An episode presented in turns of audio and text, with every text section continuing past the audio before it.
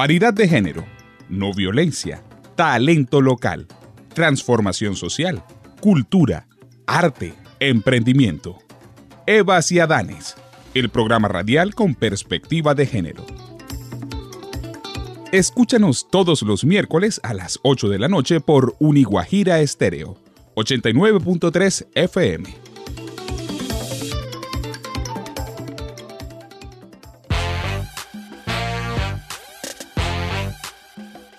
Aquí inicia Evas y Adanes, el programa radial con perspectiva de género, académica y social, espacio donde se promueve la igualdad y la no violencia. Les damos la más cordial bienvenida. El 5 de mayo se conmemora el Día Internacional de la Matrona una fecha declarada por la ONU con el objetivo de valorar y reconocer el valor de las matronas o parteras en el momento de atender a las mujeres embarazadas y el posterior nacimiento de los bebés. Las matronas son mujeres preparadas para proporcionar casi todos los servicios relacionados con el embarazo, mujeres sabias que están entrenadas para atender el parto desde la comodidad y la privacidad de los hogares. ¿Cómo este concepto se ha adaptado al contexto del Caribe colombiano? ¿Cómo ha tomado forma la idea de una mujer sabia en un territorio como la Guajira donde existe la matrilinealidad?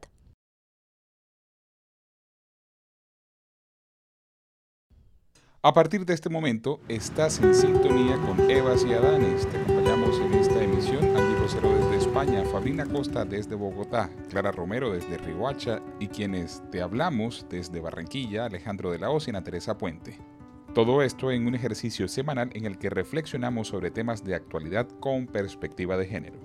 Iniciamos el programa escuchando Nunca Callar, una canción de Lucio Feliet y La Muchacha, dos artistas emergentes que con sus versos nos hacen un llamado a rendirle tributo a la vida, una invitación al respeto, a imaginar otros caminos posibles, a tender puentes que permiten encontrarnos aún en medio de las diferencias, pero sobre todo a no callar. Fuerza para resistir,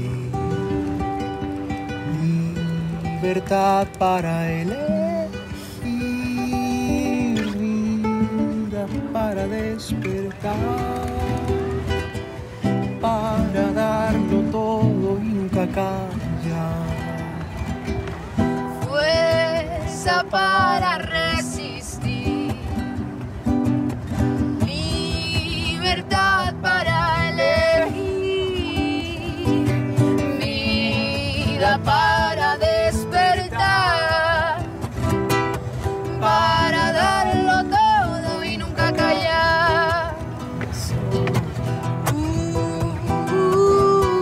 suena Eva Ciadanes.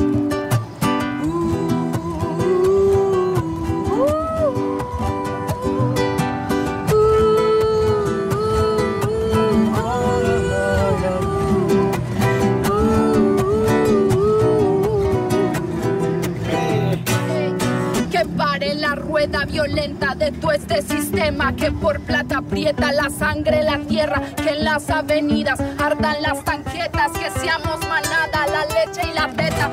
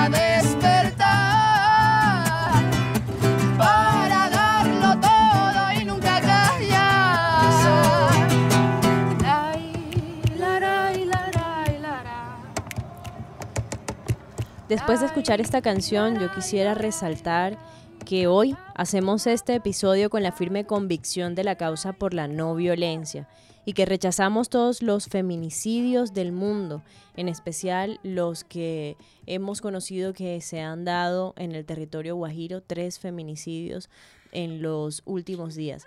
Y también resaltamos que en estos días en los que hay tanto revuelo a nivel nacional, seguimos convencidas y convencidos desde nuestra posición en cuanto a la revolución que podemos generar con estrategias como estas y estas que también son nuestras formas de lucha y de protesta. Después de escucharte, Ana Teresa, con esta reflexión tan clara, tan acertada, les presentamos el tema de hoy, matronas, maternidades y cultura. De esta manera les invitamos a escuchar este relato construido con las voces de guajiros y guajiras que contestaron a la pregunta ¿cómo defines a las matronas guajiras y cuál es la importancia dentro de la cultura en este territorio? La gente dice. Mi nombre es Astrid Romero Ariza, soy magíster en gestión del turismo sostenible y docente universitario. Mi nombre es Gerardo Toro, abogado y comediante, orgullosamente guajiro. Le habla Emma Beatriz Rincones Ferreira, Ribache de Nacimiento e hija de Eulalia Ferreira de Rincones, conocida como Yaya la de Rincones, una matrona guajira de gran fortaleza, trabajadora, responsable, valiente, amorosa pero firme y líder innata en su casa, con sus familiares y en su comunidad, en lo religioso y en lo cultural. Las matronas guajiras son unas mujeres fuertes, luchadoras, tenaces. En nuestra cultura guajira prima el matriarcado ante todo. Y a pesar de no contar con un nivel de escolaridad, sino hasta quinto de primaria, siempre tiene una respuesta precisa. Son unas bibliotecas vivas que ayudan al fortalecimiento y a la sostenibilidad de la cultura guajira. Y un interés en crear sentido de pertenencia por su tierra. Son unas mujeres arraigadas a su tierra que generan o crean ese sentido de pertenencia desde los más pequeños en cada uno de los saberes dentro de la comunidad. Con su sabiduría saben cómo resolver conflictos y saben cómo unir a la familia. Para contribuir así a que la cultura, los mitos, leyendas, historias, costumbres no se pierdan y puedan mostrarse a las generaciones futuras. Son dueñas de la palabra y dicen tener siempre la razón. Para mí, esa es la importancia de las matronas guajiras en mi tierra. Esas matronas no hay quien le refute todo lo que ella dice. Mi abuela, Clara Brito, fue una gran líder liberal, una gran matrona en La Guajira, una mujer que amó la cultura hasta el último día que estuvo en la tierra. Me ocurrió también a mí con mi abuela. Una vez estaba yo en el patio y llegó mi abuela y con su voz curiosa me dijo, fuimos al velorio yo, Mariela y Lucho. Claro, y yo le corregí, abuela, se dice Mariela, Lucho y yo. Ay, yo no iba. ¿Y tú por qué te metiste? Ay, ¿tú por qué te metes? Imagínense ustedes, ¿quién le lleva la contraria a una matrona guajira? ¿Quién tiene la gallardía de hacerlo? Nadie. Ellas siempre van a tener la razón así no la tengan. Matronas guajiras son las nuestras. La gente dice. Y con estos sentidos testimonios alrededor de lo que es una matrona en La Guajira, le damos paso a nuestra compañera Angie Rosero, quien desde España nos presenta su sección. Cápsula informativa.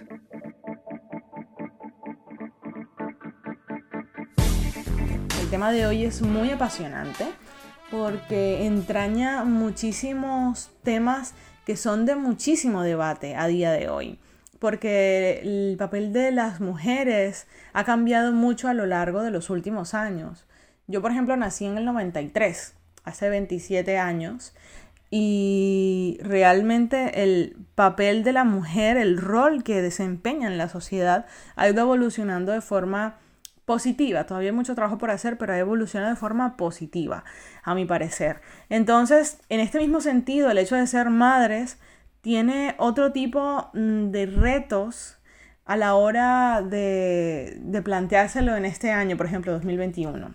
Y es curioso porque esta evolución de la sociedad ha traído un sinnúmero de dicotomías, de nuevos debates en relación a, este tema, la maternidad. Se habla mucho de ello, hay muchísimos diálogos y se abren espacios eh, positivos porque no se niega ni se oculta, sino que se le ofrece lugar a este tipo de conversaciones, porque parece que durante siglos era sencillamente una función biológica de la mujer.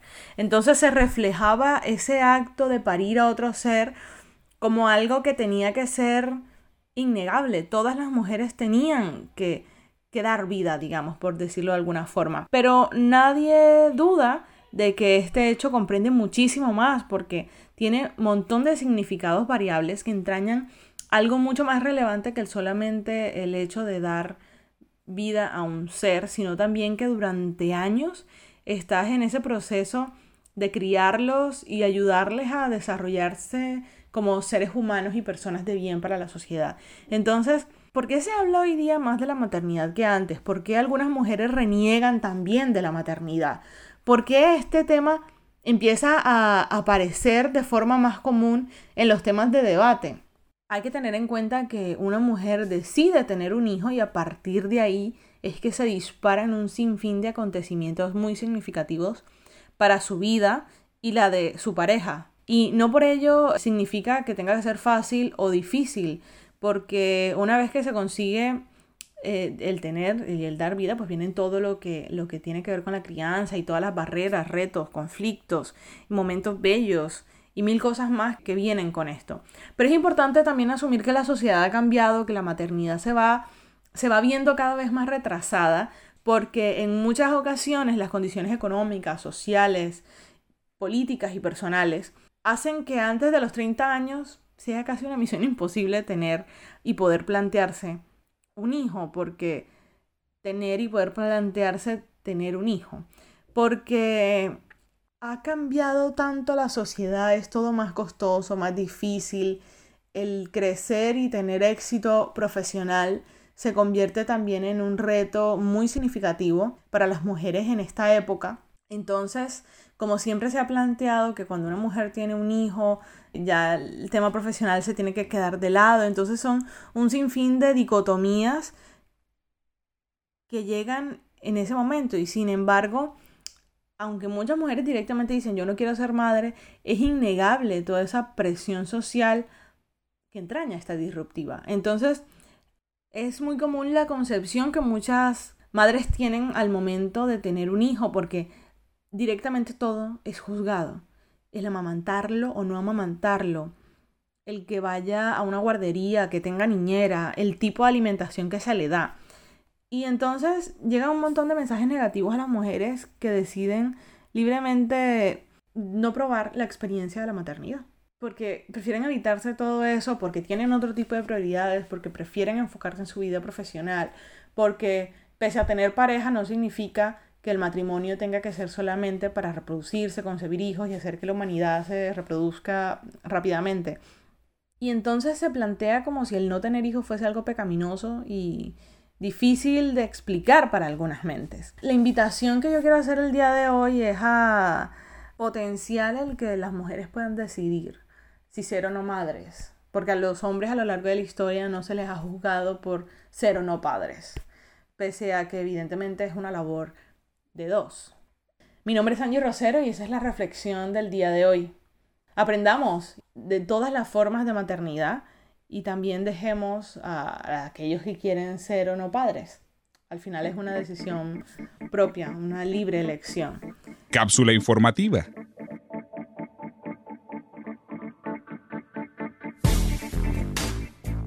Angie, gracias por estos apuntes que siempre nos compartes, hoy en especial reflexionando con respecto al escenario de las mujeres que deciden no apuntarle a la maternidad, tema que no les resta poder para ejercer y darle continuidad a los valores matrilineales.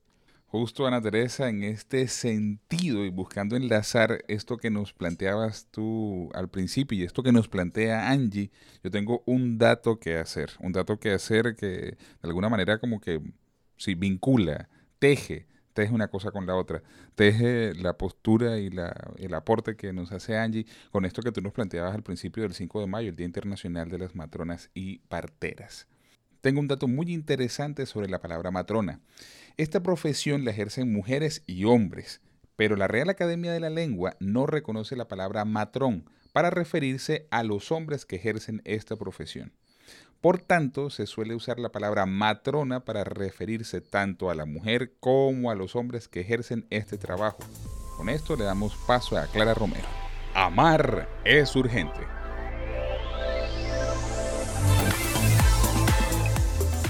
Hola a todas y todos, nuevamente con ustedes. Mi nombre es Clara Romero y esto es Amar es urgente. Hoy voy a hacer eh, un poco diferente esta sección. No voy a hacer muchas reflexiones realmente y quiero tomarlos apartes de un artículo publicado por nuestra invitada de hoy que nos ha llegado al alma, nos llega al alma y a nuestro cerebro desempolvando memorias y recuerdos. En honor a nuestra invitada y en honor también a esas mujeres, a esas matronas de mi tierra que llevamos en nuestros corazones. Las matronas de mi tierra están todas hechas en el mismo molde. Fueron creadas en una árida península y remojadas en una porción de raciones de coraje, una pizca de paciencia y doble porción de aguante, una cucharadita de fervor, dos chorritos de determinación, cuatro onzas de resiliencia extraídas del corazón de un cardón guajiro y un gran puñado de fuerte en su mandato. Sus ay Dios mío, dame paciencia se los gastan todas en cosas sin importancia, como cuando no le echas suficiente hielo al jugo de mango o dejas prendido el foco del baño.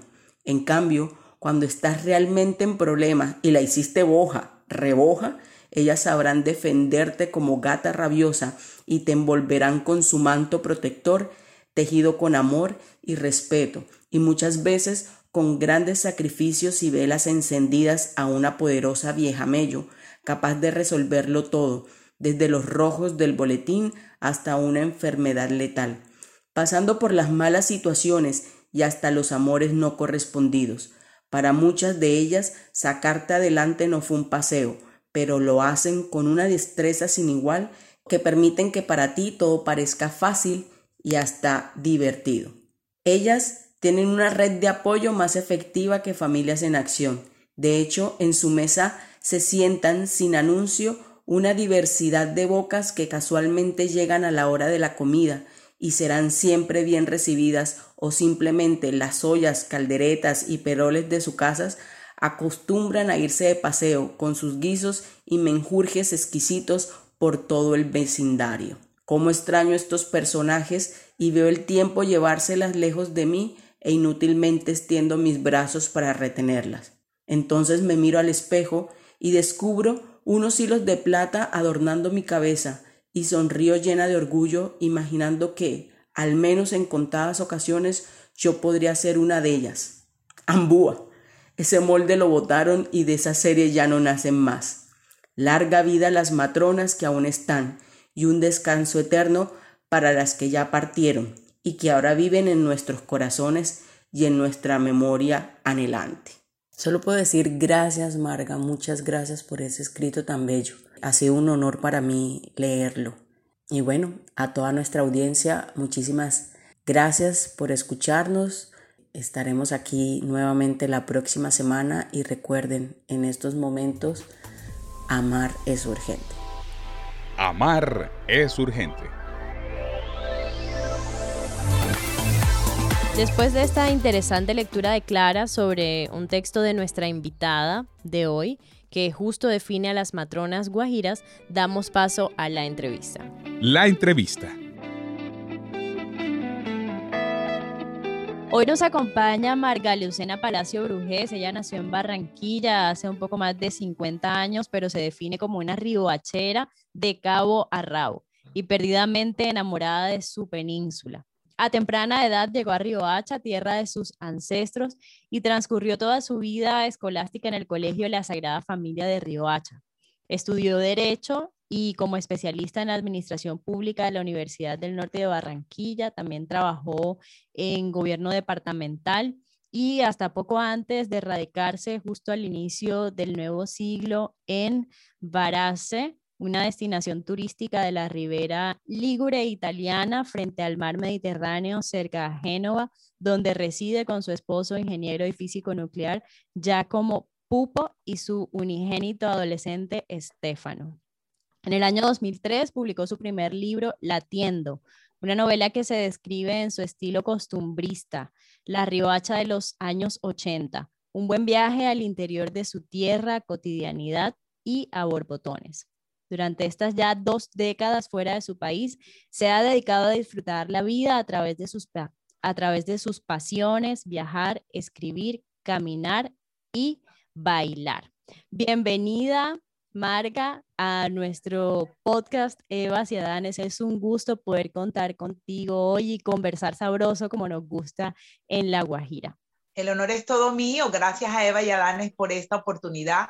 Cada vez que alguien me permite conectarme con mi gente, con mis paisanos, yo soy la mujer más feliz del planeta Tierra y hoy estoy muy contenta de estar aquí con ustedes eh, contando mis vivencias y acercándome a mi gente, que es lo que mejor sé hacer, amar a mis paisanos. Claro, hay cosas que a veces no alcanzamos a, a colocar al aire o cuando ponemos la emisión, pero ahorita que nos saludábamos, tuvimos todo un saludo riboachero, que quien era Marga, su abuela, su familia, Clara, la gente de la cuadra. Yo creo que esto va a ser una conversación deliciosa de esas que nos gusta tener en nuestra tierra y por eso nos acompaña también aquí Fabrina y Clara y Alejandro para que podamos seguir compartiendo, conociendo un poco más de ti y de estas experiencias con respecto a las cuales estaremos reflexionando y hablando el día de hoy. Para mí es, es muy rico encontrarme con personas eh, sabias, sabias y amantes de la cultura yo llamo a Marga, la Gabriel García Márquez de Riohacha, y ella sabe que lo hago con profunda sinceridad y respeto. Y es importante eh, esto de la palabra, de hecho nuestro programa lo enfocamos a maternidades, mujeres y cultura, o sea, esas matronas, ese sentido de lo que en nuestra riguachidad y guajiridad vivimos. Marga es una riguachera de pura cepa, enamorada de su tierra, relatora de sus grandes historias. Aunque vive hace muchos años fuera de Colombia, sabemos que su gran pasión es exaltar eh, la cultura y como mujer enaltecer a la dama guajira. Hoy hablaremos desde esa orilla para enaltecer el nombre de las matronas, de su rol de madre y de su gran talento para escribir. Como lo mencionaba en el perfil Ana Teresa, siempre te inspira tu tierra y pues afirmas que aunque estás a 10.000 kilómetros de distancia, eh, tu cultura es, es tu marca. Hoy queremos que nos compartas, Marga, desde tu narrativa sabrosa, autóctona, lo que piensas y significan para ti las matronas de nuestra tierra y, con e, y cómo ellas influyen en el tejido social. Para mí la matrona es la madre y es la esencia de mi vida y la esencia de la vida misma desde el momento de la gestación y del parto. Todo lo que un ser humano va desarrollando a través de su existencia siempre tiene una base y es la, las matronas. La mía, en mi caso, dejó una huella indeleble y me trasvasó además la huella indeleble que le dejó su madre, va de generación en generación. Ellas no solo dan vida, sino que educan al ser humano que se desarrolla. El modelo de la matrona riguachera para mí es un modelo no solo válido, sino lleno de afecto. Soy bastante subjetiva al hablar de él porque es el modelo con el que crecí y que me gustó, con el que me gustó crecer y con el que sentí que, que, funcionó, que mi madre pudo hacer de mí una persona de bien, un modelo autoritario, donde la autoridad no se discute, donde la autoridad es el eje central de la educación y donde tú tienes la certeza, la seguridad, porque es que la autoridad te da seguridad, la seguridad de que lo que esa madre está dirigiendo está bien dicho y está bien hecho. Y bajo esa óptica de confianza, de creer en la autoridad, no tienes otro camino sino el de la obediencia. Para mí ese es el pilar fundamental de la maltrona, la autoridad que regala confianza y amor y la obediencia del hijo que acepta los límites porque confía en lo que le están dirigiendo. Estabas hablando de, de, esa experiencia o de ese ejemplo que tuviste eh, de tu mamá. Y bueno, estamos en el, en el Día de las Madres.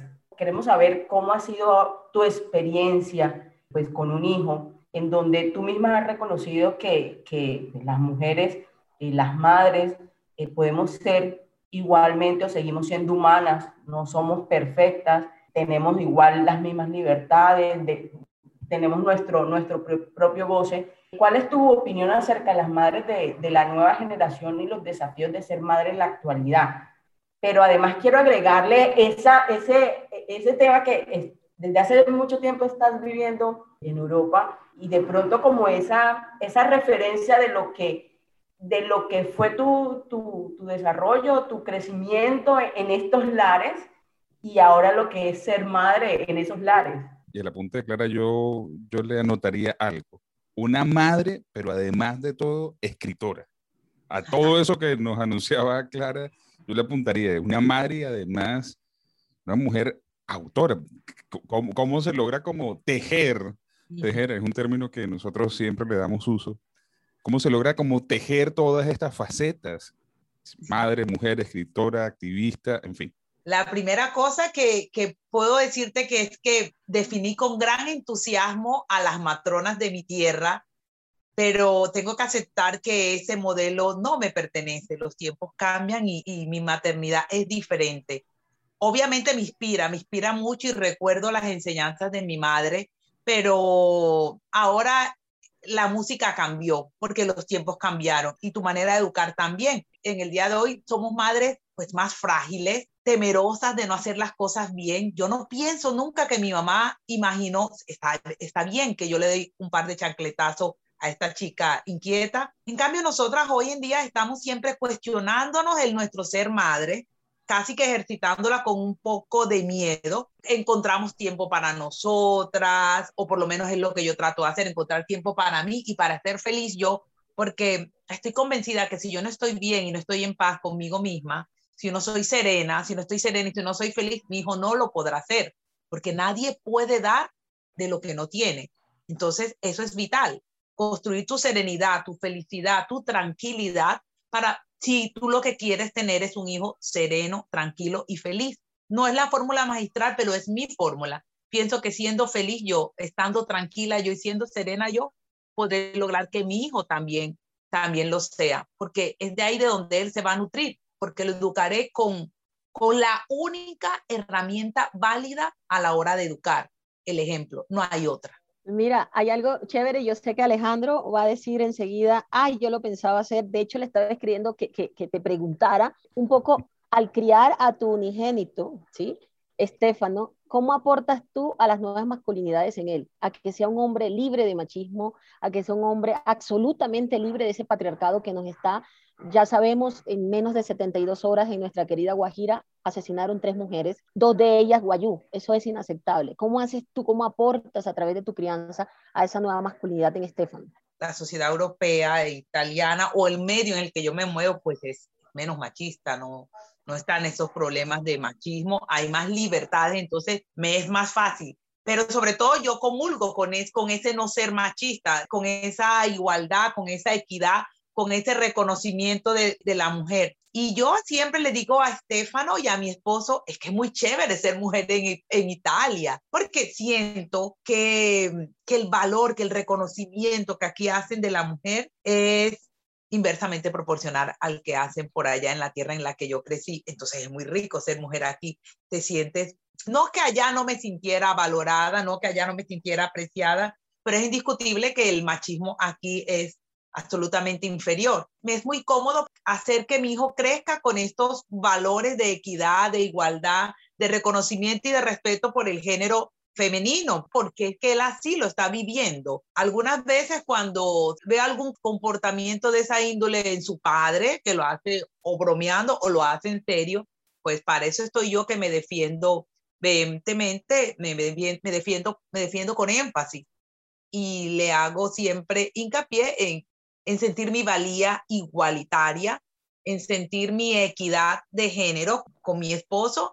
Entonces, en ese sentido, Estefano lo, lo asimila. Aquí también hay femicidios, claro que sí, lo han habido muchísimos y son bastante repudiados, bastante rechazados y son noticias que se toman su buen tiempo en la televisión porque, porque no son aceptadas, porque son fuertemente repudiadas. Y espero que él siga creciendo con esos valores porque son los que trato de inculcarles, lo que me esmero por inculcarles y lo que, lo que ve en su casa, lo que se refleja en su casa. Mi marido es un tipo que sin ningún problema, en estos momentos, por ejemplo, está cocinando porque yo estoy ocupada con esta, con esta entrevista y va a buscarlo a él ahora que está en fútbol, lo va a buscar, pero es una cosa que te viene como espontánea, eso no está, no es, no está en discusión. Yo tengo una entrevista ahora y ahí está el hígado encebollado que tienes que hacer y él está ahí cocinando, lo sabes. Ni siquiera le estoy indicando cómo lo tiene que hacer, él lo sabe hacer, porque es cómodo alternarse en el rol que usualmente la gente cree que, que le pertenece solo a las mujeres. ¿Sabes lo bonito que es permitirle eso a los hijos? Porque eso nos, incluso a nosotros los hombres nos permite descubrir una relación distinta con unas actividades que normalmente los hombres no asumimos. Por ejemplo, la cocina. Tú acabas de nombrar algo muy puntual. El hígado encebollado que está haciendo tu esposo en este momento generar ese vínculo, permitir que los hombres exploremos en esos escenarios, nos permite conectarnos con otras formas y con otros sabores y con otras actividades que también nos llegan al deseo y al disfrute.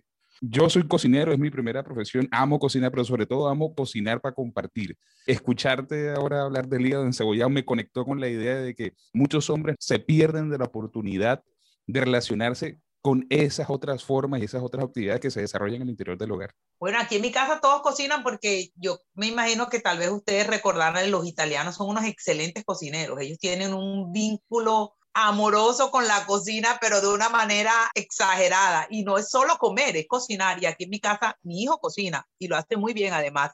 Entonces, en más de una vez soy yo la que me siento a esperar que ellos cocinen para mí y no tengo la cuenta exacta quién cocina y cuánto cocina porque viene de manera espontánea. Se sabe que si es arroz la comida lo voy a hacer yo porque yo soy la latina, pero si son pasta la va a hacer la va a hacer mi esposo, pero si son hamburguesas las va a hacer mi hijo. Eso es, eso fluye de manera espontánea y natural porque manejamos la equidad o nos esmeramos por manejarla así y te fluye así. Aquí no es un rollo para nadie cocinar. Las mujeres de nuestra tierra son fuerza, resiliencia, creatividad y alegría alegría arrolladora como la que tienes tú, Marga. ¿Cuál es tu mensaje para las mujeres que te escuchan, las que son madres, empresarias, artistas, políticas o deportistas? ¿Cuál es ese mensaje para ellas como un ser mujer que todavía merecen y necesitan esos escenarios de amor propio? Mi mensaje es claro y contundente. Sean felices, mis hijas. Mujeres, sean felices. Madres, sean felices. Y para hacerlo tiene que ver mucho con cultivar una pasión y darle rienda suelta a esa pasión, construyendo espacios para ustedes. No les acepto ese cuento de que es que no tengo tiempo. Tienen que tener tiempo para ustedes, sacar tiempo para ustedes, que lo demás se va componiendo en el camino y desarrollar su pasión. Si te gusta escribir, tienes que encontrar el tiempo para hacerlo, para escribir. Si te gusta bailar, tienes que encontrar el tiempo para hacerlo. Si te gusta caminar, idem sean felices haciendo lo que a ustedes les gusta, porque en la medida en que ustedes sean felices, sus hijos lo serán. Y cuando tenemos estos hijos, que los tenemos en nuestras manos acabaditos de nacer y los besamos y los leemos y empieza esa conexión, uno lo primero que le viene a la mente, me recuerdo como si fuera ayer hace 17 años, lo primero que, que quise yo es decir, hijo, quiero que tú seas feliz. Y la mejor manera de enseñar a tu hijo a ser feliz es siendo feliz tú. Entonces ese es mi mensaje para todas las madres. Saquen tiempo para ustedes, para disfrutarse, reconocerse e intentar una y otra vez ser feliz. Y si no lo logramos hoy, no hay problema. Lo intentamos al día siguiente con mucho más amor, con mucha más pasión, hasta que logremos que la felicidad se vuelva un hábito, una costumbre, porque está dentro de ti, no hay otro lugar ser feliz, amar y, tener pasión por lo que hacemos. Yo creo que, que, que son tres mensajes que siempre hemos tratado de, de, de dejar aquí en, en el programa, en, en cada cosa que, que, hacemos y decimos. De verdad, Marga, que, que es un placer eh, hablar contigo, escucharte, eh, conectarnos nuevamente para ir, ir cerrando. Sabemos que estás escribiendo tu segundo libro. Cuéntanos un, poco más de él, cuéntanos qué podemos encontrar ¿Por qué debemos leerlo además? Y además, ¿y cuándo lo vamos a leer? ¿Cuándo lo podemos leer? Ya está listo, ya está terminado. Ahora ya viene la última parte, que es la edición. Lo que pasa es que quiero tener el placer de publicarlo en Riguacha. Yo no me puedo quedar con esas ganas. Con el tema de pandemia, el viaje está... Dime. Qué pena interrumpirte. Yo sí quiero que esto quede aquí inmortalizado y es, como esto es un... El maestro Alejandro nos ha enseñado que el podcast es un viaje del diálogo, es mojar la palabra, es abrazarla, es tener esos multiorgasmos discursivos que somos bendecidas de tener en La Guajira y en el Caribe. Yo sí debo dejar acá algo sentado porque la palabra es escritura autenticada, decía mi padre. Y es, en Eva y Adanes estamos todos los días, cada semana, diciéndole a Marga que no vemos el momento en que ella pueda parir ese libro y estamos como madrinas de ese proceso. Así que esa playa y esa brisa va a ser testigo de ese gran libro. No vamos a descansar, además, como tú lo decías, si no hay tiempo hoy, habrá mañana, pero no vamos a descansar hasta que tus letras puedan llegar a esa Guajira y a esta Colombia que necesita tanto ese refresco, ese refrigerio de letras amorosas y letras escritas desde un útero tan bonito como el tuyo. Es que ya lo parí, tengo el niñito escondido, como quien dice, porque el libro ya está terminado, ya no hay nada que yo pueda hacer por el libro porque ya está terminado, corregido y ya viene lo que es el trabajo de, de, de edición, de impresión, que no le tengo afán desmedido porque la idea es ir a Colombia, si Dios me lo permite, en septiembre y publicarlo allá. Yo, yo quiero tenerlo en mis manos porque lo voy a, publicar en Colombia y lo voy a editar allá, imprimir allá, quiero tenerlo en mis manos y llevarlo a mi tierra. Esas son mis ganas y, espero que todo se dé en este sentido. A ver, el libro se llama Inmigrando. Creo que va a ser muy difícil o quién sabe, pero me, hasta ahora mi mente no concibe escribir algo que no tenga sabor a Rihuacha. Si es inmigrante, la persona que inmigra sale de Rihuacha y regresa a Rihuacha y se vuelve a ir de Rihuacha y habla de Rihuacha muchas veces. No soy yo, no es una biografía, son unas cantidades de vivencias de mi mente y otras creadas por mi imaginación, donde cuento la historia de una chica que se va de su tierra y llega a Italia y cuenta todo lo, trata de mostrar todo lo que ocurre en la inmigración, pero siempre con esta manera de mostrar como lo mejor de mi cultura entonces, la persona tiene los valores que me encantan reconocer y rescatar de las mujeres de Rihuacha. Y bueno, y no les puedo adelantar más, y ahí, ahí se forma el rollo y la novela y la narrativa, porque es una novela. Y lo tienes que leer no porque yo te lo imponga, es porque si me das la posibilidad de leer cinco renglones, ya vas a quedar atrapada en una telaraña que te va a ser imposible salir de él hasta que no llegues a la palabra fin puse toda mi fuerza narrativa al servicio de esta historia y estoy convencida, porque las pocas personas que lo leyeron, estoy convencida que, que obligará al lector a terminarlo, a saborearlo, porque es una historia que atrapa, que entretiene con una fuerza narrativa que te hace caer en una vorágine de emociones hasta que llegues a su final. Es Está como las conversaciones contigo, cinco minutos y queremos amanecer. Bueno, ahí va a estar, ahí en ese, en ese parto literario, como le llamamos Evas y van a estar las Evas musicales, va a haber acordeón femenino, va a haber composición femenina. Vamos a hacer algo amén, amén. Poderoso, un parto colectivo. Mientras tanto, sigo pariendo semanalmente mis columnas, ejercitándome en la pluma y tejiendo identidad. Yo sé que esta palabra tejer te gusta y me permito robarla. Bueno, no me la robo, si yo también soy una Eva me permite usarla, manejar el lenguaje que ustedes usan. Lo que intento con cada columna, tejer identidad, rescatar lo bonito de, de mis paisanos, de nuestros valores, de nuestras costumbres, de nuestros objetos, de nuestros lugares, de nuestro verbo, de nuestras palabras y tejer identidad. Cada vez que alguien lee una columna mía, se debe sentir identificado y se debe sentir honrado de reconocerse en estas bonitas líneas que intento escribir para mis paisanos. Pues Marga, un gusto, un gusto poder contar con tu voz, poder contar con este tiempo con nosotros. Es un gusto saber que podemos tejer la palabra y podemos tejer otros espacios, un espacio futuro en el que podamos vivir ese lanzamiento de este libro. Es un gusto contar con tu presencia en nuestro podcast.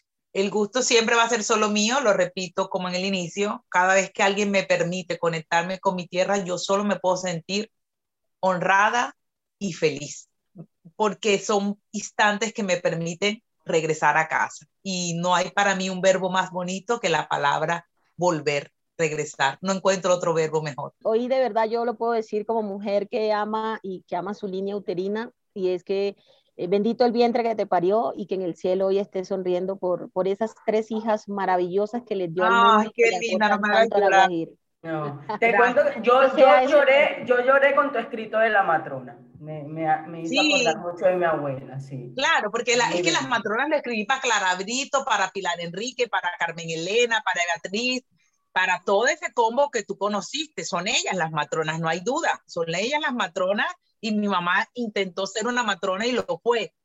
de esas, como lo dije en el escrito, de esas ya votaron el molde, de esas ya no hay más. Nosotras a momentos somos matronas. Irrepetible, irrepetible. únicas, irrepetibles. Votaron el molde y ya no, ya no hay más con su autoridad, su autoridad bien impuesta y su, su, su don de sacrificio, entregarte todas para nosotras sin perder ni su dignidad ni su autoridad. Te repito, es un gusto poder contar con tu voz en este podcast. Recuérdanos las redes sociales tuyas para que la gente se conecte con tus contenidos, con tu columna. Me publica Diario del Norte y la revista Entorno. Y me pueden encontrar en mi Facebook, Marga Palacio, y en mi Instagram, Palacio Marga, arroba. Me encuentran ahí siempre porque siempre replico todo lo que me publican y sale semanalmente los jueves o los viernes. Hay gente que ya tiene la costumbre el viernes tempranito de sentarse con su café a leer mi columna y luego me comentan, lo escriben en Facebook porque luego me comentan y me cuentan todo lo que, lo lo que opinan y este es mi sueldo, los comentarios de mis paisanos. Es una cosa maravillosa lo que me dicen, para mí son exagerados, pero si vienen de ellos yo las acepto. Eh, cosas como la que me dice mi amiga Fabrina, la Gabriel García Márquez, y unas cosas que realmente me conmueven hasta la médula y me dan ganas de seguir escribiendo. Y ahí a todas les respondo riguacher, riguacherísimamente lo mismo. Ojalá, ojalá yo sea todo eso que ustedes están diciendo, porque me siento años luz de serlo pero, pero ojalá que yo lo sea y que ustedes me perciban así, pues me encanta, me fascina que me perciban así y yo solo haré méritos y esfuerzos para que, para estar a la altura de, de los pensamientos tan bonitos que me dirigen. La nota editorial. Hola, soy Fabrina Costa y hablar de cultura, maternidades, mujeres, libertades, matronas, me hace viajar por lo bonito que es pertenecer a una cultura que se escribe en femenino como la Guajira, que tiene una cultura guayú que es matrilineal, que tiene el poder de las mujeres que han reconstruido incluso escenarios de conflicto, que han servido de tejedoras de paz en conflictos eh, familiares. Entonces esto es un homenaje realmente a todas las mujeres, desde mi abuela, que es leyenda viva de la Guajira, de 109 años, Rita Contreras, matrona Villanavera, pasando por Marinés Brujés y por todas esas maravillosas mujeres que nos inspiran, que nos demostraron que en su tiempo, cuando los derechos eran fantasías, cuando los derechos eran utopías, los derechos femeninos, ellas no se rindieron. Y gracias a todas esas matronas, hoy podemos decir las mujeres que tenemos algunas puertas, algunos logros. Cada día debemos seguir luchando. Entrevistar entonces a una mujer y una amiga además, como Marga Palacio, es viajar por un universo maravilloso de enlace, de sinergia entre la estructura cultural tradicional y lo vanguardista. Entre saber que está hace 20 años, hace más de 20 años viviendo en Europa, en una realidad distinta, pero que respeta, abraza su identidad. Quiere decir esto que respeta ese rol de matronas donde se sacrificaban tanto que ni siquiera vivían por ellas, no había cuidado para ellas. Había una necesidad y una obligación social y cultural de que la madre fuera abnegada, perfecta y entregada a los demás. Marga toma fuerzas, sabiduría, aprendizajes de esa estructura tradicional, pero la sabe hibridar, transformar hacia nuevas realidades. Y eso es maravilloso. Sigue siendo guajiramente mujer, pero además en su rol de madre no se pierde ella, se permite ser feliz no escinde su yo, su amor propio, por criar o formar o guiar a Estefano, sino que es feliz, lleva su rol de madre y nos demuestra que definitivamente en esta actualidad necesitamos de construir paradigmas que nos lleven a pensar que las madres son perfectas. Las madres siguen siendo seres humanos reales, con errores, con necesidades, con sueños, y ellas deben seguir cumpliéndolo. Maravilloso escuchar la entrevista de Marga, maravilloso escuchar toda esa fuerza que ella tiene, esa gratitud eterna por su cultura, por cómo fue formada, por la memoria de su madre, por lo que su madre además hizo en un linaje maravilloso femenino con sus hermanas Diana y Tatiana. Estamos hablando de una mujer que tiene una fuerza femenina en su historia. Estamos hablando de una mujer que siendo madre, que siendo profesional, que siendo vanguardista, una mujer muy actual, respeta los valores y los principios culturales. ¿Y cuál es mi reflexión? Mi reflexión va a que todas las mujeres que nos escuchen, cualquiera que sea su edad, su etnia, su estrato social, su formación, su credo, tienen que siempre recordar y tener claro que el yo femenino tiene derechos y esos derechos no pueden estar lejos. Esos derechos deben ser deleitables, alcanzables, garantizados. Es decir, las mujeres, como lo dice Marga, tenemos siempre que recordar, tener presente, activarlo en nuestra realidad, el que tenemos derecho a ser felices, a vivir libres. No por eso vamos a ser malas madres, no por eso vamos a ser malas esposas, no por eso vamos a ser malas ciudadanas.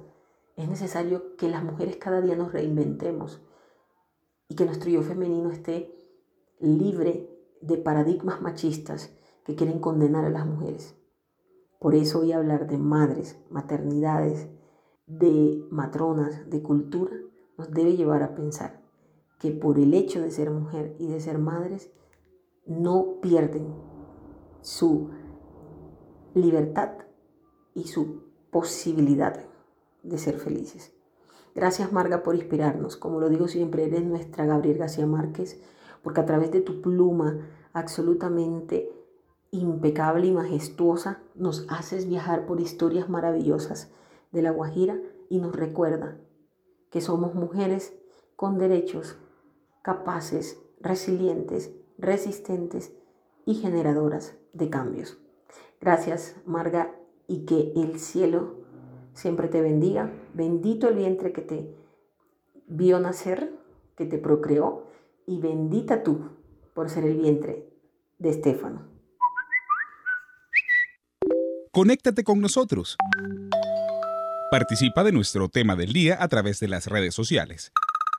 Síguenos en Instagram y Twitter como arroba evasiadanes y en Facebook como Evas Adanes. Mujeres con derechos y resilientes, pero sobre todo con la capacidad de contar y cuestionar su identidad a través de sus escritos, a través de su pluma, a través de su prosa. Gracias Fabrina por tu nota editorial.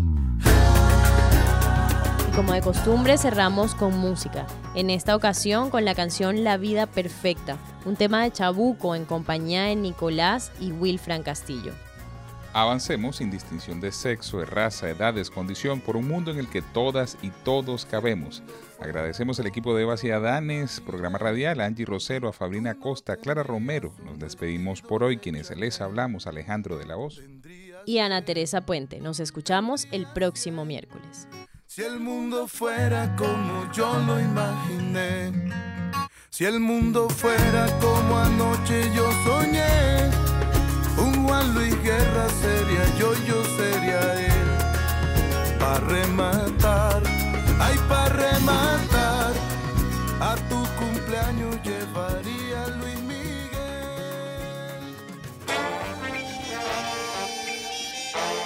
Hasta aquí, Evas y Adanes, el programa radial con perspectiva de género académica y social. Nos escuchamos en una próxima emisión.